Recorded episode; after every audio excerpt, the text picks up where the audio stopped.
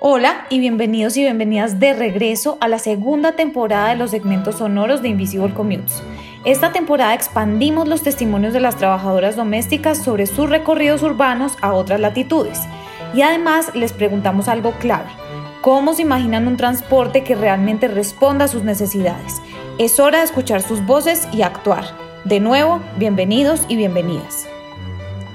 Hoy iniciamos con una serie de episodios desde México. Nuestro primer segmento es con Verónica Varillas. Ella es una trabajadora doméstica de 44 años. Hace menos de dos años, una de sus antiguas empleadoras le vendió un automóvil y esto ha cambiado radicalmente su rutina diaria. Tanto así que hoy Verónica puede realizar hasta tres trabajos al día en distintas ubicaciones de la zona metropolitana del Valle de México. Ella también nos cuenta qué la haría regresar al transporte público. Aquí está su historia. Para trasladarme a mis trabajos, que es en la zona de Interlomas y Bosques de Reforma, eh, pues esperaba el, bueno, me voy en transporte, tengo que tomar dos, dos transportes, los cuales pues eh, demoraban, eh, son costosos, habría que ir un poco apretujados. Y encima de todo, pues hay que caminar largas distancias, puesto que no, donde te deja el camión, pues no, no está cerca. Entonces, pues sí habría que caminar un kilómetro hasta dos kilómetros, este, en bajada, en subida, y pues sí, sí es incómodo.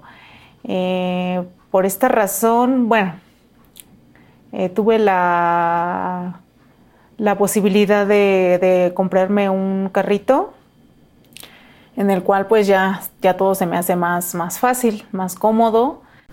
Bueno, gracias a esta comodidad de tener un carro, he podido desplazarme más lejos hacia la ciudad, la zona de La Condesa, Polanco, Tecamachalco, Escandón, Em, y también, pues, el tiempo, mejoran mis tiempos y eso también me ha permitido, pues, en un día eh, hacer, hacer tres trabajos en diferentes lugares, laborar en tres trabajos diferentes.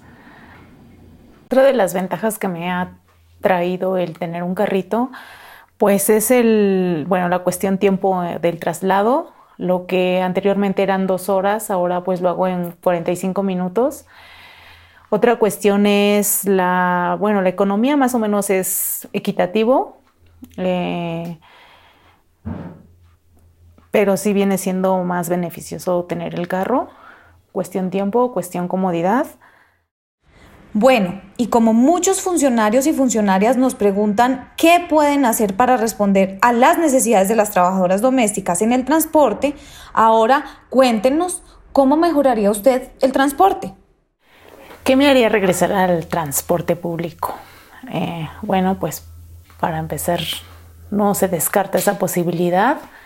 Este, pues el que haya, ojalá hubiese en un futuro no muy lejano, vías alternas, más transporte seguro, más salidas, eh, ojalá hubiera transporte exclusivo para mujeres, eh, más seguridad, eh, costos más bajos.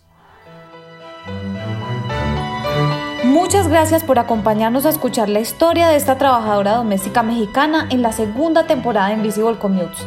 Este segmento fue recolectado por nuestra colaboradora María Teresa Ramírez Figueroa. Les acompañó Valentina Montoya Robledo. La mezcla y el diseño de sonido es de Andrés González Robledo, la imagen es de Daniel Gómez Restrepo. Pueden seguirnos en nuestra página www.invisiblecommutes.com, en nuestro canal de Spotify, en Twitter y en Instagram, donde podrán encontrarnos bajo Invisible Commutes. Les invitamos a donar para que estas historias urbanas de quienes sostienen nuestra sociedad dejen de ser invisibles.